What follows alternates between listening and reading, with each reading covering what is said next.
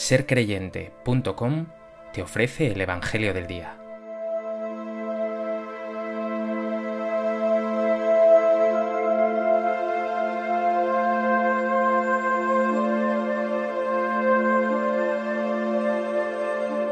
Del Evangelio de Lucas. Cuando terminó Jesús de exponer todas sus enseñanzas al pueblo, entró en Cafarnaún.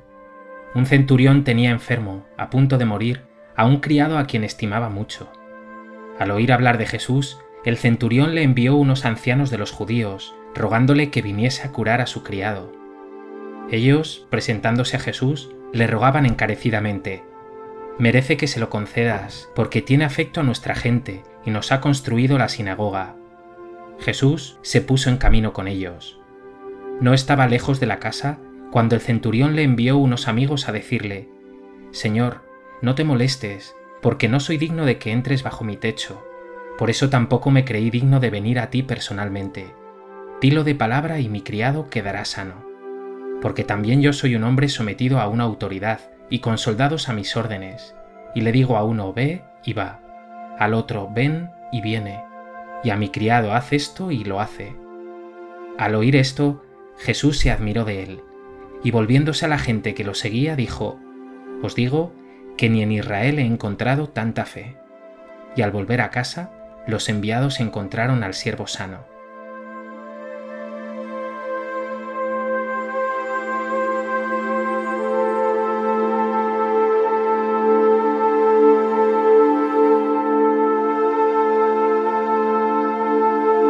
Estamos acostumbrados a ver a Jesús en el Evangelio entablar relaciones con distintos grupos de su tiempo, ya sea con los escribas, los fariseos, los saduceos o con personas de todo tipo, enfermos, prostitutas, sus propios discípulos. Hoy el Evangelio de Lucas nos sorprende con un centurión, un centurión romano. Y para ello tenemos que recordar que la Palestina de tiempos de Jesús era un territorio ocupado por el Imperio romano. Un imperio romano que tenía al pueblo, especialmente al pueblo sencillo, sometido no solo con las armas, sino con un sistema impositivo de impuestos brutal. Esto hacía que los romanos no solo fueran vistos por los judíos como paganos, como gentiles, sino como personas aún más indeseables. Sin embargo, el centurión que se presenta a Jesús es admirado por el pueblo judío, ha hecho mucho bien por la sinagoga.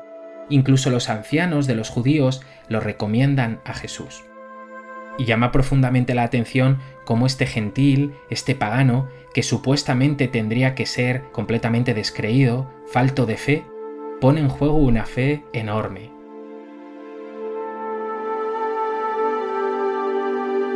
Del Evangelio de hoy me gustaría destacar tres ideas fundamentales. La primera de ellas que Jesús no hace acepción de personas. Es decir, Jesús no solo se acerca a los judíos y rehuye a los gentiles, o se acerca solo a los hombres y huye de las mujeres. Más bien al contrario, Jesús siente predilección por los últimos, y es criticado ya en su tiempo por comer con publicanos y pecadores, y también por acercarse a gentiles que eran considerados por los judíos completamente impuros. Esto es una profunda llamada de atención para nosotros, que muy a menudo hacemos distinción de personas los que son exitosos y los que no lo son tanto, los que tienen posibilidades económicas y los que no la tienen, los que tienen una vida aparentemente ordenada y los que supuestamente viven vidas que a veces tachamos de escandalosas. Jesús no hace acepción de personas.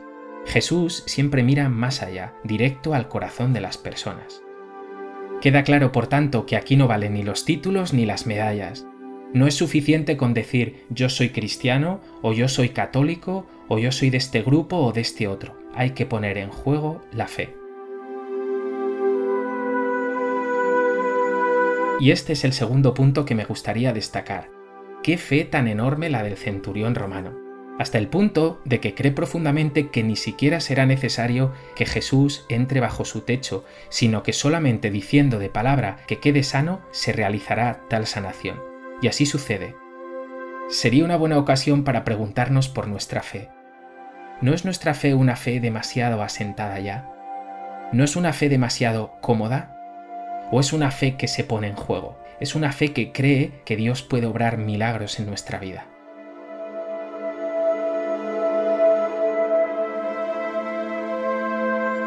Sea como sea, Jesús se admira de la fe de esta persona.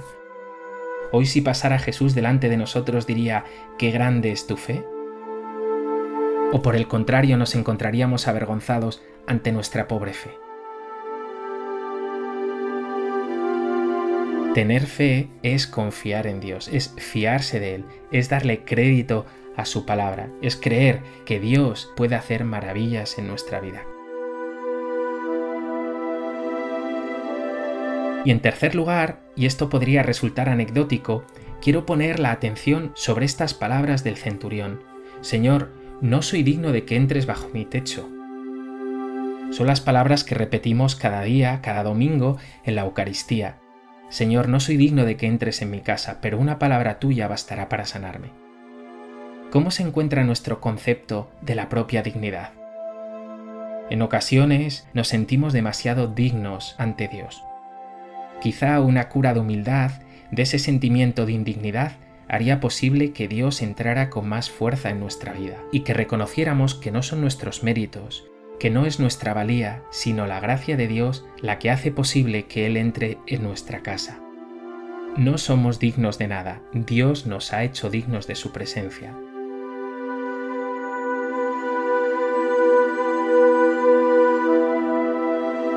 Vamos a terminar esta reflexión pidiéndole al Señor que entre en nuestra casa, que venga bajo nuestro techo para cambiar nuestra vida desde dentro.